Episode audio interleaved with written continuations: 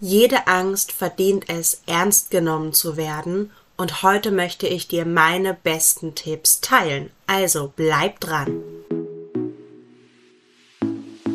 Herzlich willkommen zu Yoga auf Deutsch.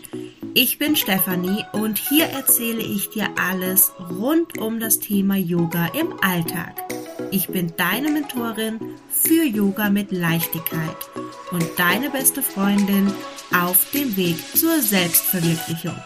Los geht's! Wir alle haben mal Angst, mal mehr, mal weniger und vor verschiedenen Dingen. Eine Person hat vielleicht Angst vor Spinnen, die nächste vielleicht vor Ameisen. Das sind so kleine Alltagsängste und die sind auch natürlich vollkommen in Ordnung und ernst zu nehmen. Heute soll es aber um etwas größere Ängste gehen. Ich erinnere mich noch, als ich in der Schule war, da hatte ich unglaublich Angst, in die Schule zu gehen. Ich wurde gemobbt, ich hatte zu dieser Zeit Depression und Anorexie. Für mich war die Schulzeit wirklich die Hölle.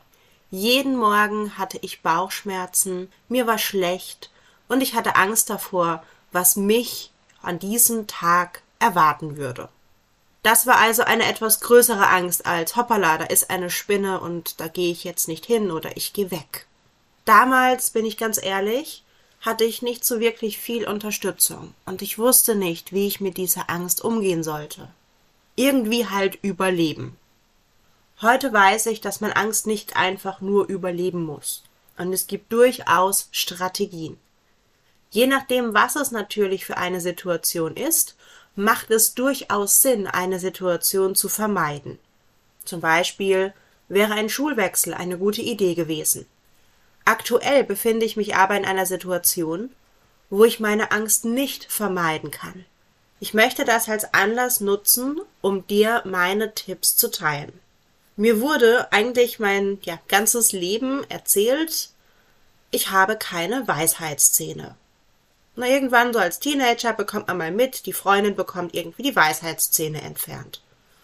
Und ich war super, super froh, dass mir gesagt wurde, dass ich keine habe. Denn ich habe Zahnarztangst.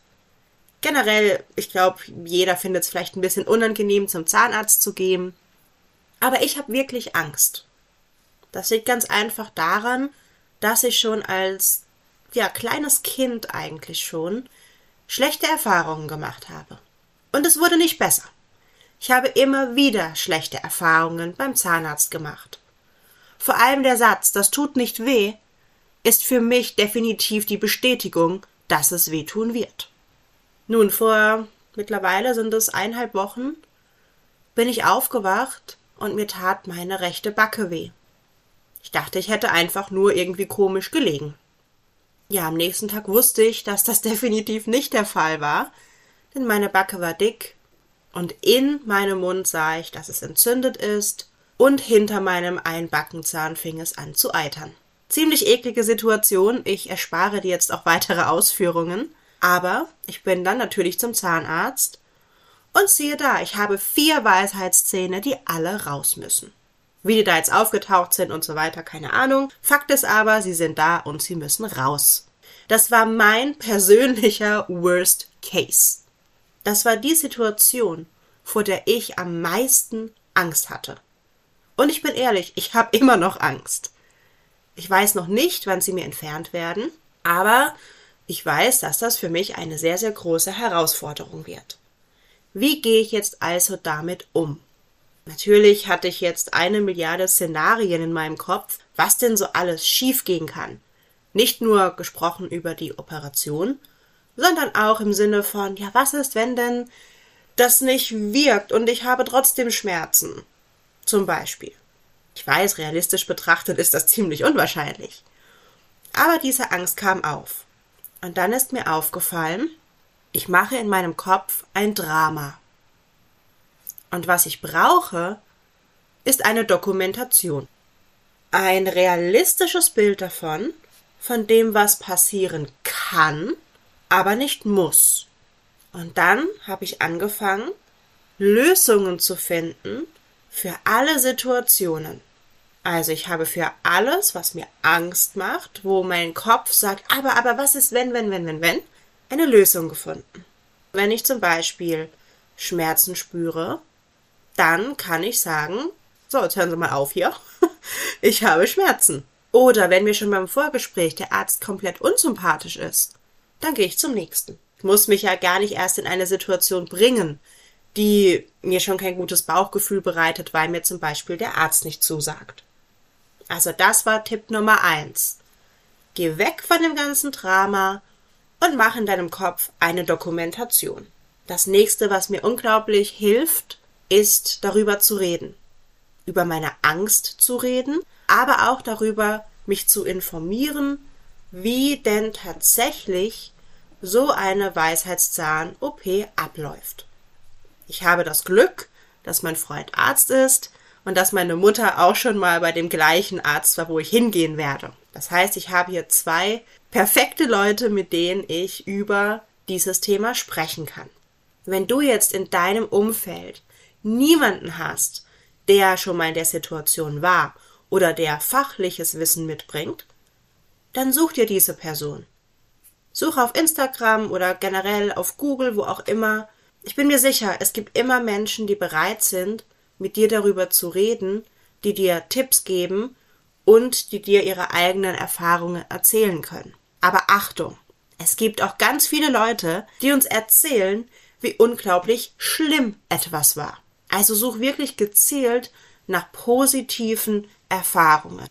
Und auch wenn eine Person vielleicht gemischte Erfahrungen gemacht hat, dann ist das trotzdem gut für deine Dokumentation.